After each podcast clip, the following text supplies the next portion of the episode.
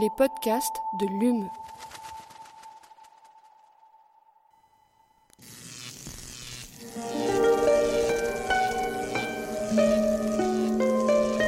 Allume la science. C'est une des nombreuses manières d'essayer de comprendre l'homme.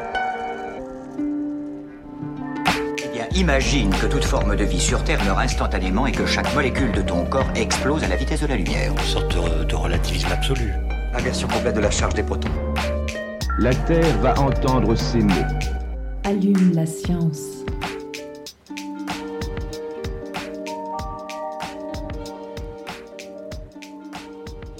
Bonjour et bienvenue à tous et toutes dans Allume la science, l'émission qui vous branche chaque semaine sur l'actualité des laboratoires de l'Université de Montpellier et de ses partenaires. Il y a 40 ans, le CEPEL voyait le jour à Montpellier. Fondé en 1983 sous l'impulsion de Paul Alias, figure bien connue de la faculté de droit et de sciences politiques, il est d'abord un centre comparatif des politiques publiques et des espaces locaux. En 1999, Jean-Pierre Gaudin prend sa succession et deux ans plus tard, le CEPEL devient centre d'études politiques de l'Europe latine, exprimant par là les rapports privilégiés que les chercheurs et chercheuses de cette équipe entretiennent avec les objets et les réseaux académiques des pays d'Europe du Sud. En 2003, Hubert Pérez prend la direction du laboratoire jusqu'en 2014, où il est alors remplacé par William Géniès. On me reprendra si je prononce mal. Euh, mais le CEPEL n'a pas encore fini sa mue et il devient sous la, sous la direction d'Emmanuel Négrier le centre d'études politiques et sociales pour mieux inclure les sociologues, philosophes, ethnologues et même épidémiologistes qui ont rejoint l'équipe au fil du temps. Pour célébrer ses 40 ans de recherche, d'échange, de collaboration, le CEPEL organise donc les 14 et 15 décembre prochains un colloque international intitulé Le territoire dans tous ses états. Il regroupe une dizaine de conférences dont l'éclectisme des thèmes donne à voir la diversité des objets de recherche de ce centre d'études quadragénaire. Et pour nous associer à cette fête, nous avons choisi d'inviter aujourd'hui une figure emblématique du CEPEL et ça tombe très bien puisqu'il vient de publier aux éditions La Découverte un ouvrage intitulé La politique en Espagne. Comment est née la nation espagnole? Comment la transition vers la démocratie s'est-elle opérée après Franco Comment se sont construites les revendications indépendantistes et la réponse autonomiste? Comment s'est réorganisée la scène politique actuelle? Toutes ces questions qui seront mieux formulées, nous les abordons avec lui pendant les 20 prochaines minutes. Avec nous dans le studio, Hubert, Hubert Pérez. Pardon. Bonjour et bienvenue dans Allume la science. Bonjour, merci. Donc j'ai à peu près fait le tour. Vous êtes donc euh, professeur émérite à la faculté de droit et sciences politiques et chercheur au CEPEL, dont vous avez assuré la direction pendant plus de 10 ans. C'est bien ça? C'est ça. Elle m'a avoué hier qu'elle maîtrisait mieux le calimucho que la politique espagnole. Avec moi pour mener cette interview, Aline Perriot. Bonjour. Alors, pas de reportage aujourd'hui, mais notre invitée des trois dernières minutes sera Christine Lered, géophysicienne à l'Université de Montpellier, qui nous présentera la prochaine conférence de l'OREM. Allume la science, vous avez le programme, c'est parti. Chargement de l'engin terminé. Nous sommes à 0 moins 60 secondes. 59, 58, 57, 56, 55. 55. Alors, donc c'est toujours ambitieux dans une émission de 20 minutes d'aborder un ouvrage complet, peut-être encore plus ici, euh, Hubert Pérez, donc puisque votre analyse de la structuration politique de la démocratie espagnole, elle débute à la fin du 8e siècle, avec l'Espagne musulmane, puis bien plus tard l'apogée des rois catholiques, Isabelle de Castille, Ferdinand d'Aragon, Charles Quint, on ne va pas tout refaire, mais on comprend qu'à cette époque-là, donc... Euh, c'est cette euh, période que l'Église catholique prend une place centrale dans la construction de la nation et de l'identité espagnole. Donc pour faire court, être, espagnol, est-ce que c'est être catholique? Ben, si j'étais un nationaliste espagnol de droite, je vous répondrais oui, puisque c'est comme cela, effectivement, que la version dominante du nationalisme espagnol qui s'est construit à partir du 19e siècle définit l'Espagne définit l'Espagne comme étant une nation catholique et même la meilleure des nations euh, catholiques. Évidemment, la réalité historique, elle est euh, beaucoup plus nuancée que celle-là. Si je fais commencer euh, l'histoire de l'Espagne politique au 8e siècle, c'est évidemment parce que il y a à cette époque-là, au contraire, une lutte entre plusieurs religions, puisque l'Espagne est envahie par des guerriers qui sont de religion musulmane, qui vont construire un État musulman qu'on appellera Al-Andalus, qui connaîtra des phases extrêmement différentes. Histoire-là marque très très fortement l'histoire de l'Espagne, euh, non seulement parce qu'il y a à cette époque-là une coexistence tout à fait inégalitaire qu'il ne faut pas du tout comparer avec la tolérance religieuse qui existe aujourd'hui, mais enfin une coexistence inégalitaire de trois religions euh, euh, au sein de la population espagnole, mais aussi parce que commence ce grand mouvement que plus tard au XIXe siècle on appellera la reconquête, la reconquista, la reconquête chrétienne, qui va effectivement politiquement, socialement, culturellement imposer la domination de l'Église catholique et du catholicisme dans la société espagnole et qui fera en effet de l'Espagne une nation religieusement euh, euh, catholique, euh, pratiquement sans aucune opposition, et qui sera la matrice essentielle de la construction de la notion de, la nation espagnole au XIXe siècle. Alors c'est justement au 19e siècle qu'on voit un autre courant, un autre courant donc monter, c'est l'anarchisme. Euh, donc cet anarchisme, il est très fort chez les ouvriers et chez les paysans, il est fortement anticlérical. Est-ce que c'est à ce moment-là que vont se nouer justement tous les conflits qui vont aboutir à la guerre civile en, en 36 Alors bon, c'est l'opposition entre l'Espagne très fortement catholique et une Espagne qui veut se détacher un peu de l'Église, c'est plus ancien que ça. Il y a toujours eu une opposition à l'Église catholique. D'ailleurs, c'est contre quoi l'Inquisition a été créée pour extirper de la société espagnole tout ce qui pouvait paraître menacer l'hégémonie du, du catholicisme. Donc il y a une Trois siècles d'inquisition, vous le rappelez Absolument, euh, et même plus, hein, euh, puisqu'elle a, oui, on peut dire pratiquement quatre siècles. Bon, enfin, donc ce sont surtout dans les deux premiers siècles qu'elle a été euh, extrêmement euh, active. Alors, euh, lorsque le mouvement ouvrier commence à se structurer en Espagne, il y a aussi une, séparation assez forte, la construction d'une autre Espagne qui accuse l'Église d'être euh, le soutien euh, des puissants et, des puissances à la fois étatiques et capitalistes. Mais l'anarchisme va radicaliser effectivement cette opposition. Il, faut, rappeler, hein, c'est quelque chose de très étonnant, que l'E- l'Espagne est le seul pays d'Europe occidentale dans lequel l'anarchisme a eu un succès tout à fait considérable. L'anarchisme a été à un moment donné le mouvement ouvrier, le, mouvement ouvrier et paysan le plus important à gauche, hein, dominant euh, les socialistes pratiquement jusqu'à euh, la guerre civile. Le- le- le- L'une des grandes données des de la transformation de l'Espagne politique depuis 50 ans, c'est précisément cette disparition de l'anarchisme au contraire. Or, l'anarchisme est beaucoup plus radical que tous les autres courants de gauche vis-à-vis de l'Église. En partie, c'est une thèse que soutiennent un certain nombre de mes collègues et, et que je crois assez fondée, parce que d'une certaine façon, l'anarchisme repose lui-même sur une vision très religieuse et radicale du monde, sur une espèce de métaphysique, en, en- en- en comptant sur la pureté, en, en fondant son analyse sur euh, euh, l'importance tout à fait fondamentale du comportement des gens, de la droiture morale, etc. Donc on oppose un code moral à un autre code moral, ce qui durcit encore les oppositions. Ce qu'on peut dire, c'est que l'anarchisme a participé en effet à durcir très fortement les oppositions entre ce qu'on appellera les deux Espagnes. Et ah, donc entre, euh, entre cette période et, euh, et donc la victoire de Franco, il y a un, un épisode qu'on connaît peu en France de l'histoire de l'Espagne. C'est cette fameuse Seconde République. Euh, elle, elle a l'air de plutôt bien marcher cette Seconde République. Qu'est-ce qui se passe? Pourquoi est-ce qu'elle aboutit à cette Alors, dans mon livre, je traduis littéralement en espagnol, on parle effectivement de Segunda República, que l'on pourrait traduire littéralement en français par Seconde République, à ceci près qu'en français, second veut dire qu'il n'y a pas de troisième. Alors, on est parfois optimiste parce qu'on parle du Second Empire en pensant qu'il n'y aura jamais de troisième empire. Je préfère parler de deuxième république parce qu'il n'est pas du tout certain, évidemment, que la monarchie soit éternelle en Espagne et qu'il n'y ait pas, qu'on n'arriverait pas euh, à moyen ou à long terme à remplacer la monarchie par une république. Donc, je préfère parler de deuxième république, mais on peut parler de C'est seconde république. c'est Voilà, prudent. un- Hein, c'est un, c'est- c'est un petit détail. Alors, elle marche bien. Euh, c'est c'est effectivement la première vraie tentative en Espagne de construction d'un système euh, démocratique qui repose sur le pluripartisme et sur des élections libres. En ce sens, on peut dire que c'est effectivement le premier véritable moment de la démocratie espagnole.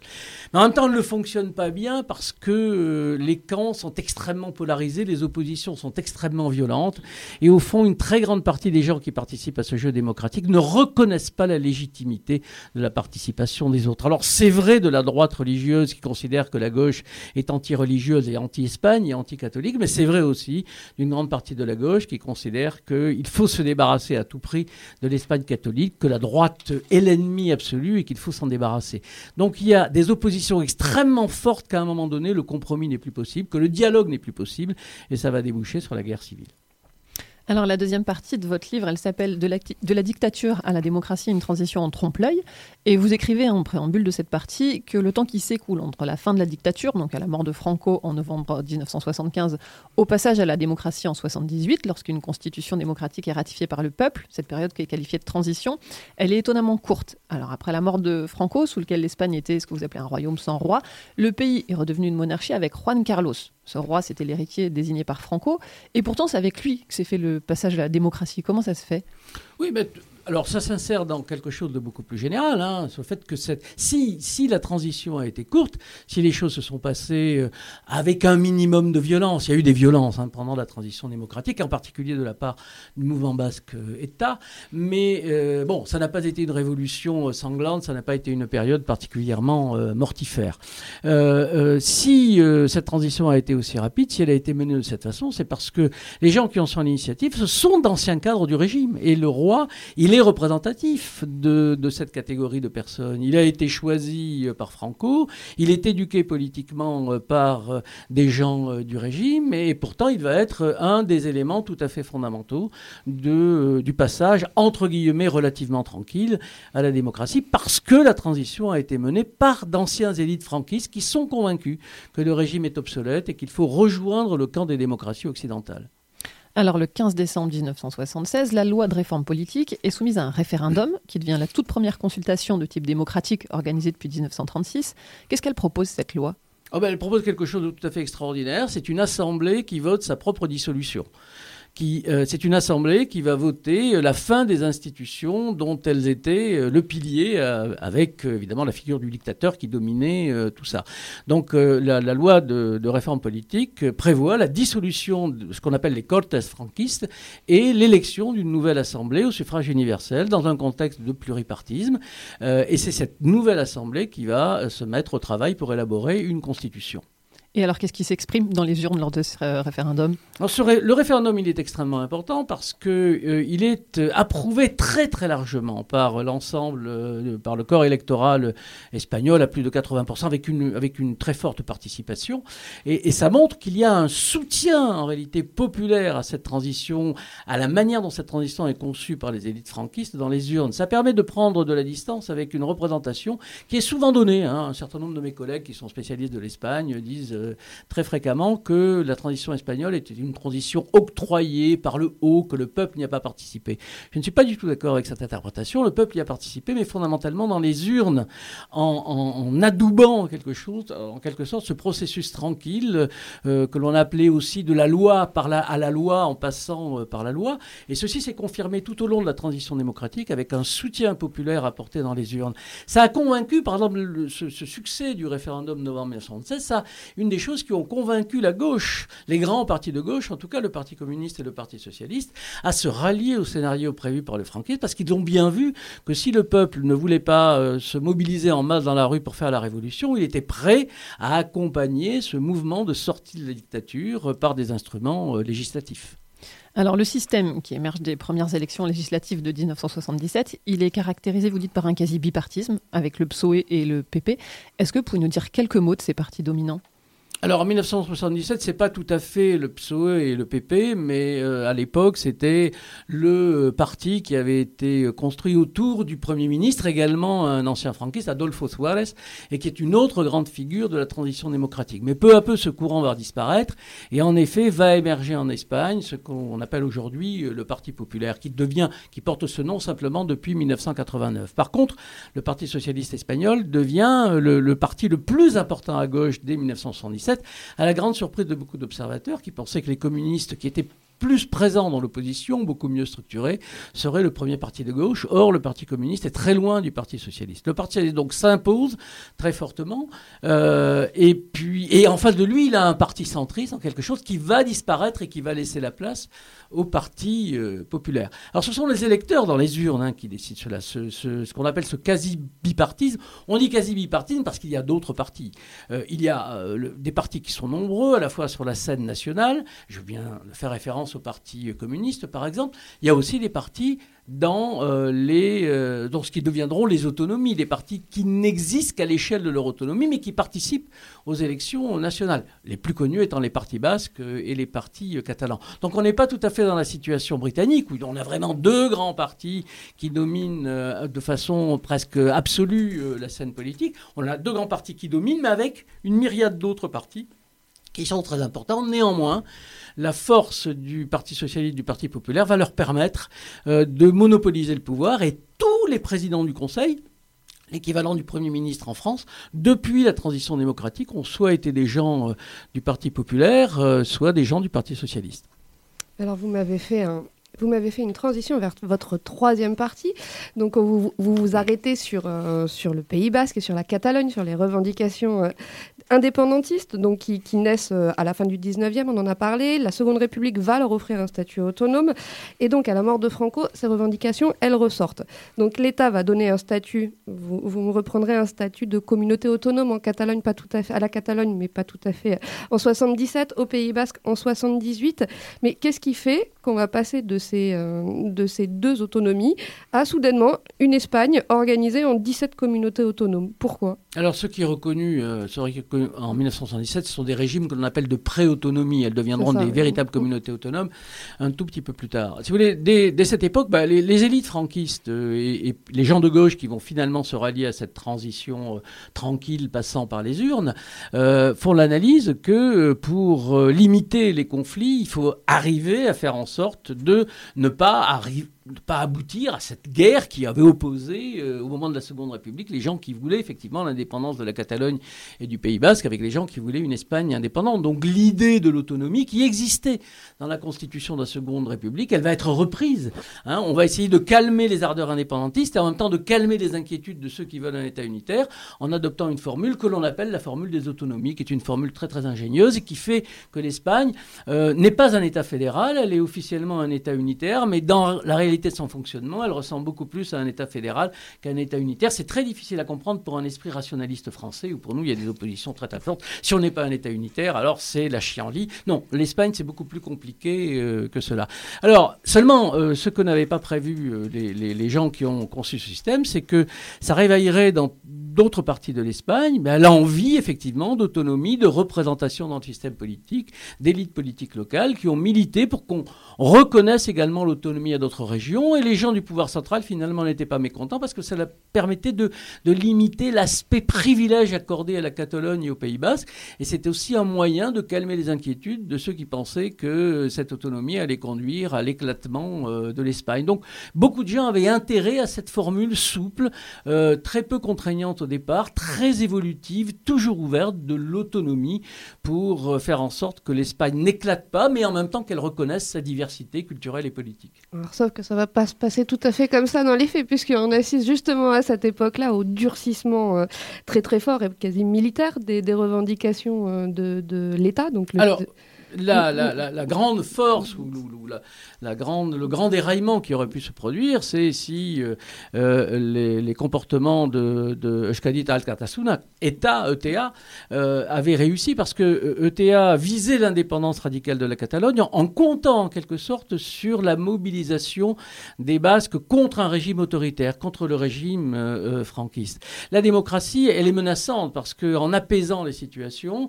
elle menace en même temps la capacité de mobilisation autour d'elle, autour de la revendication de l'indépendantisme basque. Si au fond, euh, être indépendantiste basque, c'est pas lutter contre la dictature, eh bien, il est moins pressant de vouloir euh, euh, d'a- d'accéder à l'indépendance du Pays basque. Et État va se déchaîner pendant cette phase de transition démocratique.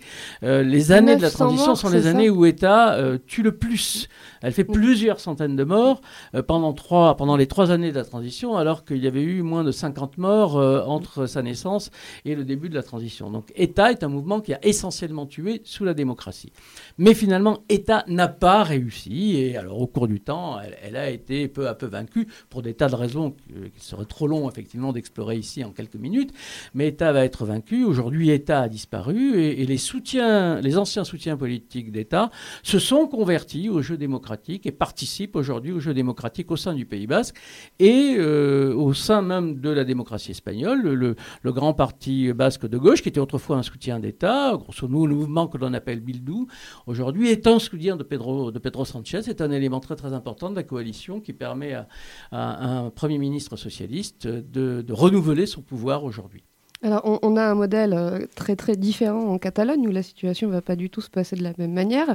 On est dans une, euh, bah, plutôt dans un, un assez bon fonctionnement. La Catalogne tire tout ce qu'elle peut de statuts assez extensibles justement des, des autonomies. Et puis à partir de 2008, ça commence à se corser un petit a, peu. ouais. on a une sorte d'inversion chronologique. Pendant toutes les années où État est extrêmement euh, puissante, fait de très nombreux morts et radicalise les relations entre euh, une partie de la société basque et, et la société espagnole, eh bien en Catalogne, les choses se passent plutôt bien parce que euh, le, le- le- le grand parti euh, nationaliste que l'on appelle Convergence et Union, eh bien joue le jeu de l'autonomie, négocie avec le gouvernement espagnol, y compris avec la droite espagnole, en obtenant au fur et à mesure qu'on a besoin de ces voix pour investir un, président euh, du Conseil, des avantages pour la Catalogne.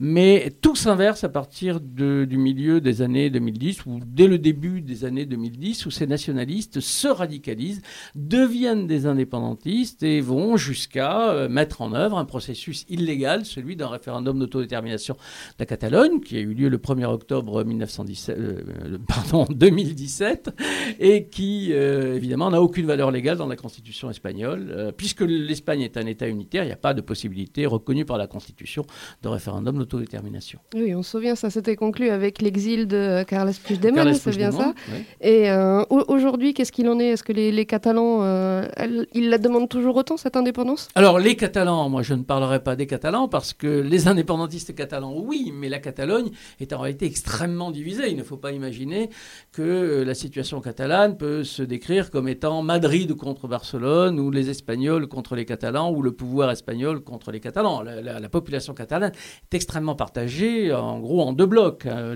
Tous les sondages montrent euh, que grosso modo, là depuis une quinzaine d'années, s'il y avait eu un référendum sur l'indépendance de la Catalogne, eh bien on aurait eu un résultat qui est très serré, même si dans ces derniers mois, ces toutes dernières années, depuis 2017, le camp indépendantiste a tendance à perdre de sa force et les sondages indiquent qu'un référendum aujourd'hui euh, aboutirait à une victoire du non sur l'indépendance. Mais ça ne calmerait évidemment pas les ardeurs indépendantistes, on l'a vu partout, on l'a vu au Québec, on, l'a vu- on le voit aujourd'hui en Écosse, lorsqu'un référendum est perdu par un indépendantiste, eh bien il réclame évidemment un nouveau, Un nouveau euh, nouveau, euh, référendum.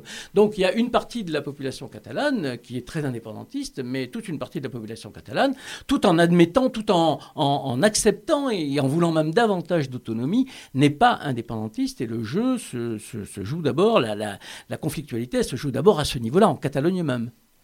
Alors, la, dernière partie de votre ouvrage, elle est consacrée à la recomposition de la scène politique espagnole et le bipartisme qu'on a évoqué plus tôt, le quasi-bipartisme. Vous expliquez qu'il a été bouleversé dans la seconde moitié des années 2010. Euh, c'est qui ces partis importants qui ont émergé à ce moment-là?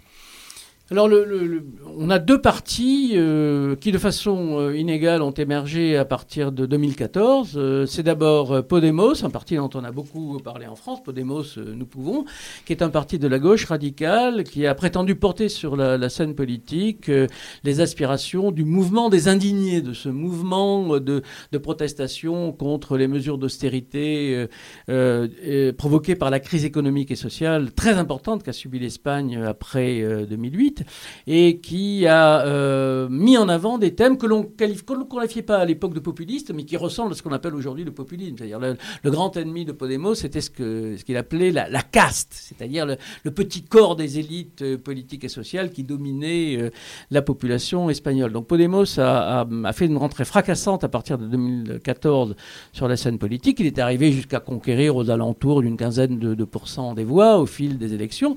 Il y a un deuxième parti qui était plus ancien, euh, qui était né en Catalogne, mais, mais qui ne s'est répandu sur la scène nationale espagnole qu'à partir du début des années 2010. C'est Ciudadanos, citoyen, qui lui s'est positionné plutôt au centre droit et il a essayé de concurrencer le Parti populaire à droite, comme Podemos a, a- né avec l'ambition de devenir le parti phare, le parti majeur euh, de la gauche euh, espagnole en remplaçant le Parti socialiste.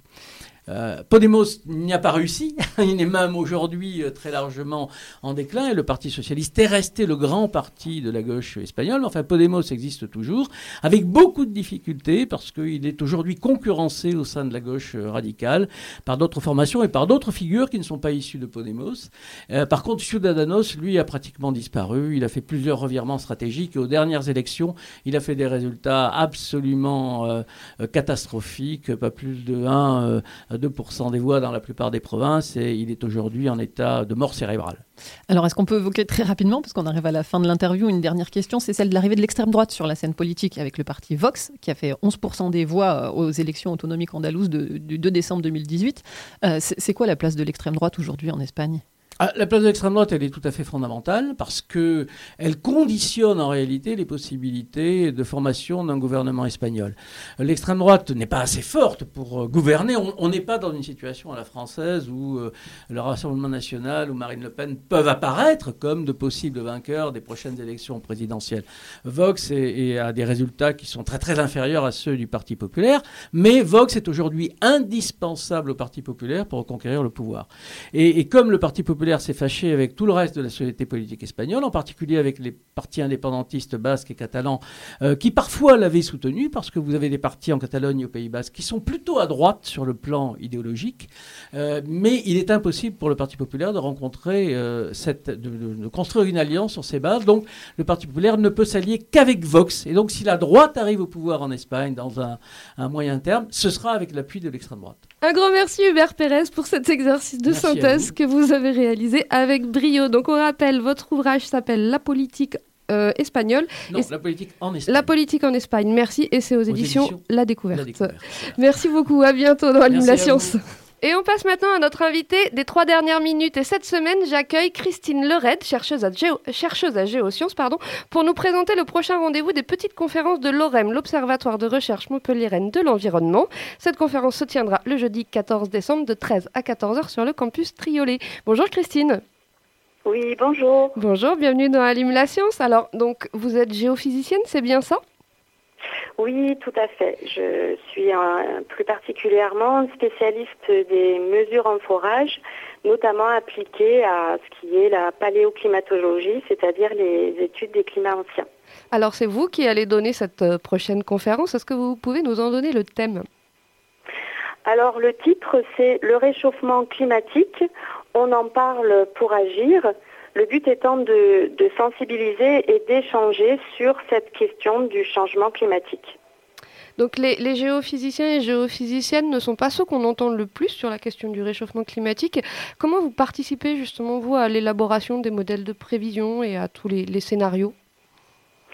Alors en fait, euh, ma recherche consiste plutôt en l'étude des événements passés des extinctions biologiques majeures qui sont liées à des augmentations importantes de température parce que ces événements sont intéressants à étudier, considérés comme des, analogues du réchauffement climatique actuel et de son évolution future. Et plus particulièrement, moi, j'ai développé en fait des programmes pour essayer de voir à quelle échéance euh, ce sont ces augmentations de température et si on peut euh, prédire des cycles dans ces événements d'augmentation de température. Donc ce, sont des, modèles qui sont basés sur de la physique forcément. Alors, euh, les, conférences donc, que, vous allez donner donc le, le 14 décembre prochain, elles prennent quelle forme? Est-ce qu'il y a un échange avec le public? Alors en fait, cette conférence, effectivement, elle aura lieu jeudi 14 décembre euh, entre 13h et 14h sur le campus euh, de Triolet. Donc c'est une conférence qui est gratuite et sans inscription. Et du coup, je vais d'abord faire euh, bien une présentation pendant 40 minutes et ensuite nous aurons 20 minutes d'échange puisque à la fin de, de cette conférence, j'ouvrirai la discussion sur les impacts probables du réchauffement, ainsi que des décisions politiques et sociétales qui ont été prises, notamment lors des COP euh, des années précédentes, comme la COP qui est actuellement en train de se tenir à Dubaï. Donc oui, il y aura un, échange important avec euh, les personnes présentes sur ce sujet on, a annoncé encore ce matin, ce sera ma dernière petite question, mais euh, on, a entendu ce matin sur France Inter que finalement les 1,5 degré, on les attendrait, euh, on les atteindrait euh, avant 2030 a priori. Est-ce que vous avez encore l'impression que les modèles de prévision, ils touchent les gens et ils servent à sensibiliser? Alors, j'enseigne énormément sur, sur ce sujet à tous les niveaux, que ce soit en licence ou master. Et je vois bien que oui, il, faut sensibiliser les gens. Euh, ils ont besoin d'avoir des informations sur ces sujets. Euh, et en tant que scientifique, mon rôle, c'est de leur euh, présenter toutes les possibilités parce que bien évidemment, dans les différents modèles, il y a les modèles dits optimistes et les modèles dits pessimistes. Et mon but est effectivement de sensibiliser notamment les jeunes et les moins jeunes à cette question. Et au fait que, euh, ben oui, on a quand même encore la possibilité de, de diminuer donc la température que l'on pourra avoir d'ici à 2100 sachant que c'est vrai que la majorité des modèles montrent que les 1,5 degrés euh, si on continue donc sur la trajectoire actuelle, devrait être atteint d'ici à 2030. Et oui, alors on vous remercie, euh, on vous remercie beaucoup Christine Lered, on sera présente donc euh, je rappelle, jeudi 14 décembre de 13 à 14h sur le campus Triolet donc pour vous écouter, c'est dans l'amphi A je crois, c'est ça? Alors ce sera l'amphi 2 du bâtiment 36 au rez-de-chaussée. Super, je vous remercie encore et, et à bientôt dans Allume la Science. Ben, je vous remercie aussi et je vous souhaite une très bonne journée. Très bonne journée, merci. Allume la science, c'est fini pour aujourd'hui. Un grand merci à Alice Rollet pour la réalisation de cette émission. On se retrouve la semaine prochaine. D'ici là, restez branchés.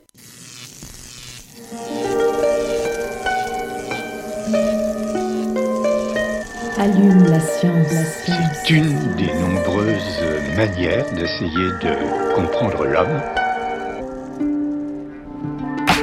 Imagine que toute forme de vie sur Terre meurt instantanément et que chaque molécule de ton corps explose à la vitesse de la lumière. Une sorte de, relativisme absolu. Inversion complète de la charge des protons. La Terre va entendre ces mots. Allume la science.